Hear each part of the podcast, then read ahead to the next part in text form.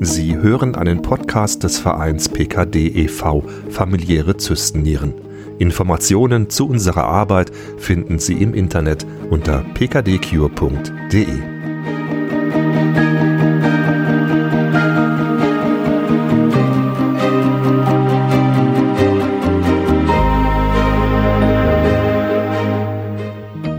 Herzlich willkommen bei unserem PKD-Podcast. Es geht um Zystennieren und wie man damit leben kann. Mein Name ist Stefan Loss. Mein Gast heute ist Marc. Hallo Marc. Hi. Hallo Stefan. Du bist Jahrgang 73, du bist verheiratet, hast einen Sohn, du arbeitest als Systemingenieur im Flugzeugbau und du weißt seit genau 27 Jahren, dass du Zystennieren hast. Marc, das ist bei dir, wie bei den meisten anderen Betroffenen, wie man so schön sagt, Familiensache.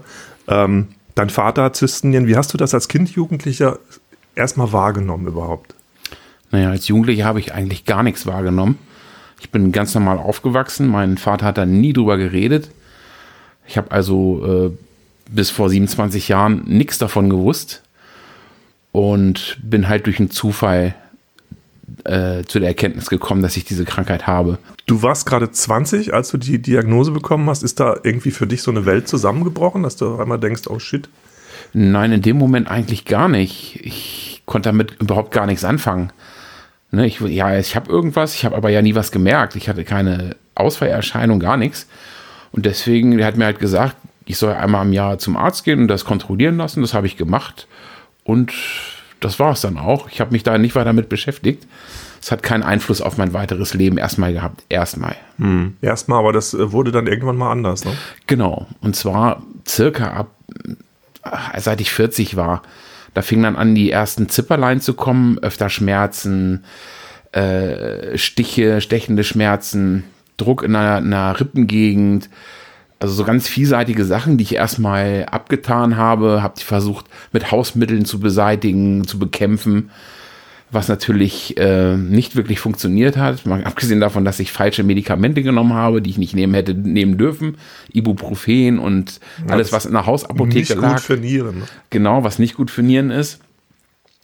Irgendwann bin ich dann mal zu meiner Hausärztin, weil ich dachte, damit wirst du nicht fertig und die hat gesagt, sie würde das auch nicht managen können und hat mich dann zu einem Schmerztherapeuten geschickt. Also nicht zum Nephrologen, sondern zum Schmerztherapeuten. Direkt zum Schmerztherapeuten, weil sie halt gemerkt hat, dass die Schmerzen eine dominante Art angenommen haben, die mhm. mich immer im alltäglichen Leben halt äh, beeinflusst hat, negativ. Mhm.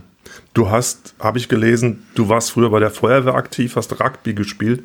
Das sind ja nur Hobbys, die nicht, nicht körperlos abgehen, Rugby zum Beispiel. Das heißt, irgendwann gab es damit ein Problem wahrscheinlich, oder? Ja, also das äh, Rugby-Spielen, das musste ich sowieso vorher schon pausieren, weil mein Arbeitgeber gestreikt hat, weil ich so oft krank war.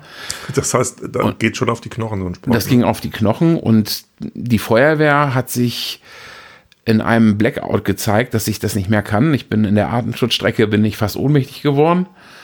Äh, ob das nun jetzt direkt an den Zystennieren lag oder nicht, auf jeden Fall ging es mir sehr schlecht. Und ähm, ich habe dann für mich entschieden, dass ich diese Tätigkeit nicht mehr ausführen werde, weil es mich gefährdet und auch die Menschen, mit denen ich zusammenarbeite, gefährdet hätte. Mhm. Und somit musste ich dieses Hobby dann auch aufgeben. Ja, bei der Feuerwehr ist natürlich blöd, wenn einer mitten im Einsatz auf einmal ohnmächtig wird. Ne? Genau, da hatte ich auch ein schlimmes Erlebnis. Da hat ein Kamerad einen Herzinfarkt bekommen mitten im Löscheinsatz. Und das war mir so vor Augen und ich dachte, das kannst du keinem Menschen antun. Das ist gefährlich, das ist nicht gesund und deswegen muss ich jetzt handeln und muss das halt aufgeben. Mhm. Du hast vorhin von den Schmerzen gesprochen. Du bist jetzt ein großer Kerl, zwei Meter, siehst kräftig aus und stark und in dem Alter, ne, ein Mann ohne Bauch ist wie ein, weiß ich gar nicht. Ähm, ja. Was macht die Krankheit aktuell mit dir? Du hast mit Schmerzen zu tun? Ja, also das äußerte sich darin, dass, dass die Schmerzen immer mehr wurden, immer quälender und dass sie halt meinen gesamten Tagesablauf bestimmt haben. Ne? Also ich konnte nicht mehr klar denken, ich war aggressiv, meiner Frau gegenüber, meinem Sohn gegenüber, also es war unkontrollierbar. Und äh, deswegen musste da auch dringend was getan werden. Deswegen bin ich ja erstmal zu meiner Hausärztin, die hat mich dann überwiesen an den Schmerztherapeuten, äh, der dann wirklich mit, mit großer Vorsicht äh, Medikamente eingesetzt hat, äh, zu einem Maß, dass ich nicht schmerzfrei war äh, sondern äh, ich, die Schmerzspitzen waren weg und ich konnte alles noch machen. Ich konnte noch arbeiten, ich konnte Auto fahren und das war mein großes Glück. Ich hatte ja gedacht, wenn ich da hingehe, werde ich ausgeschossen und ich darf nichts mehr machen. Moped fahren nicht mehr, Auto fahren nicht mehr, alles mit Morphin ist das ja, dachte ich, nicht möglich. Aber es gibt heutzutage so gut dosierte äh, so Schmerzpflaster. Ich habe jetzt so ein Schmerzpflaster, so ein Sieben-Tage-Pflaster, ähm, wo ich dann halt nur an dem Tag, wo ich das wechsel, nicht Auto fahre äh, oder wenn ich eine Dosiserhöhung habe, dann fahre ich auch kein Auto oder mache irgendwelche Tätigkeiten an Maschinen. Das merkst du das dann auch direkt, dass du da ein bisschen mehr? Ja, ich merke es, wenn ich das Pflaster vergesse zu wechseln. Das ist in der Tat schon mal passiert. Äh, Im Urlaub, da war ich so in meinem Urlaub, in der Urlaubslaune, Sonne, Strand und alles war schön. Und dann auf einmal, ein Tag, nee, zwei Tage nachdem ich es vergessen hatte, äh, ging es mir dann auf einmal ganz, ganz schlecht. Ne? Also mir war wirklich speiübel, mir ging es richtig grottig schlecht. Und dann fiel es mir ein, ach du Güte, du hast das Pflaster gar nicht gewechselt.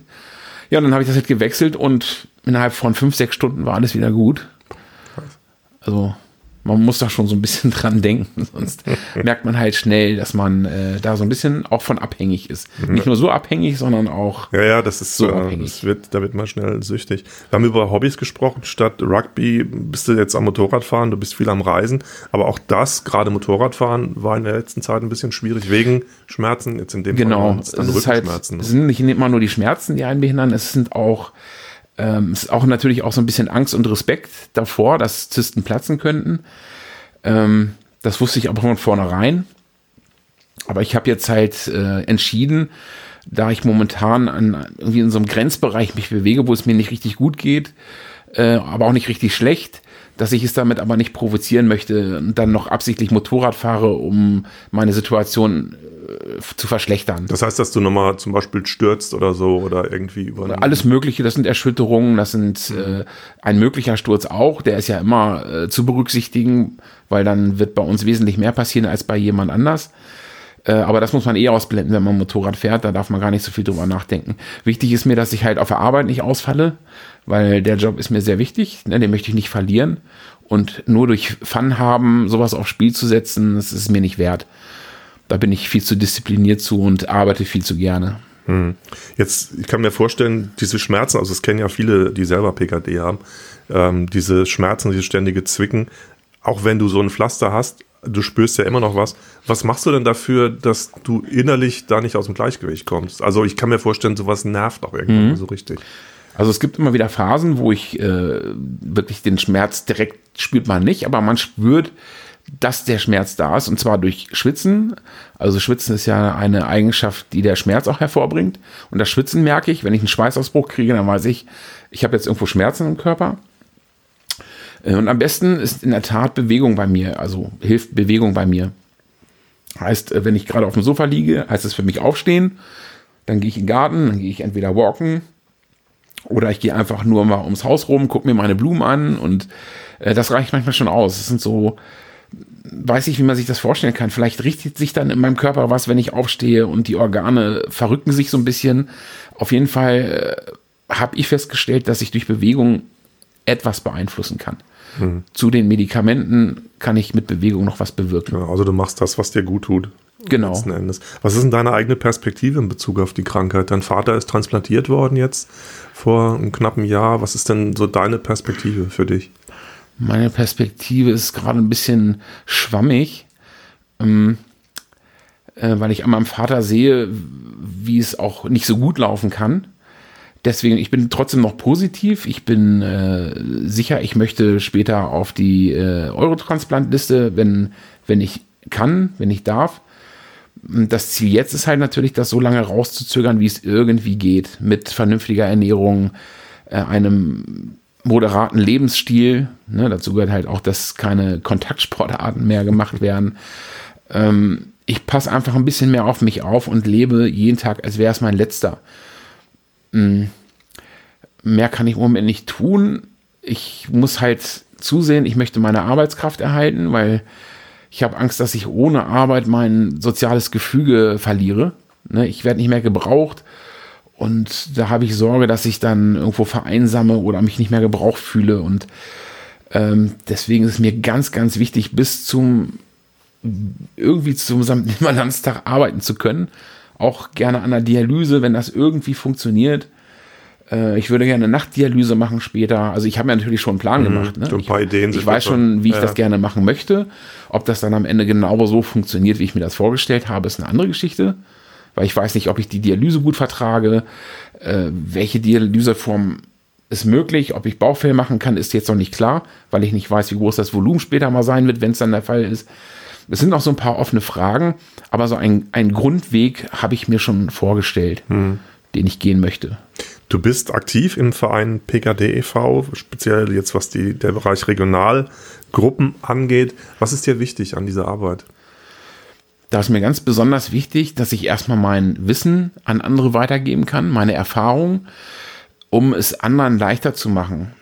Weil es, es gibt halt immer, es gibt Erlebnisse, die man nicht erleben muss, wenn man davor gewarnt wird oder darauf vorbereitet wird. Das kann manchen Menschen das Leben viel einfacher machen. Und außerdem möchte ich halt was zurückgeben. Ich habe durch den Verein extrem viel Halt bekommen. Ich habe extrem viele Infos bekommen. Mir wurden extrem viele Unsicherheiten genommen, die ich vorher hatte, äh, die mich jetzt lockerer in die Zukunft blicken lassen als vorher. Weil diese, diese Unsicherheiten, die tun nicht gut im Hinblick auf die Zukunft, wenn man über die Zukunft nachdenkt. Gewissheit hilft da wesentlich mehr. Und äh, das hat halt dazu geführt, dass ich mir diesen Weg im Geiste schon vorstellen kann, den ich gehen möchte. Und äh, diesen Pfad vorweg schon geebnet zu haben, hilft. Nicht in eine ungewisse Zukunft zu laufen. Mhm. Also mir hilft es enorm. Und das möchte ich auch allen anderen möglich machen, die das möchten. Und deswegen biete ich halt meine Hilfe in einer Regionalgruppe an. Und äh, möchte halt auch versuchen, mehr Regionalgruppen aufzubauen. Ja, das ist das große Ziel. Mhm. Viele Leute zu erreichen, um vielen Leuten zu helfen, das Leben etwas leichter zu gestalten mit ADPKD. Mhm. Marc, vielen Dank. Danke. Und Sehr äh, gerne. dir alles Gute für alles, was kommt. Ne? Danke, Stefan. Tschüss. Wenn Sie mehr wissen wollen über das Thema PKD oder Zystennieren, dann schauen Sie doch einfach mal auf unserer Internetseite vorbei, pkdcure.de. Ihnen alles Gute, Ihr Stefan Loss. Das war ein Podcast des Vereins PKD e.V. Familiäre Zystennieren.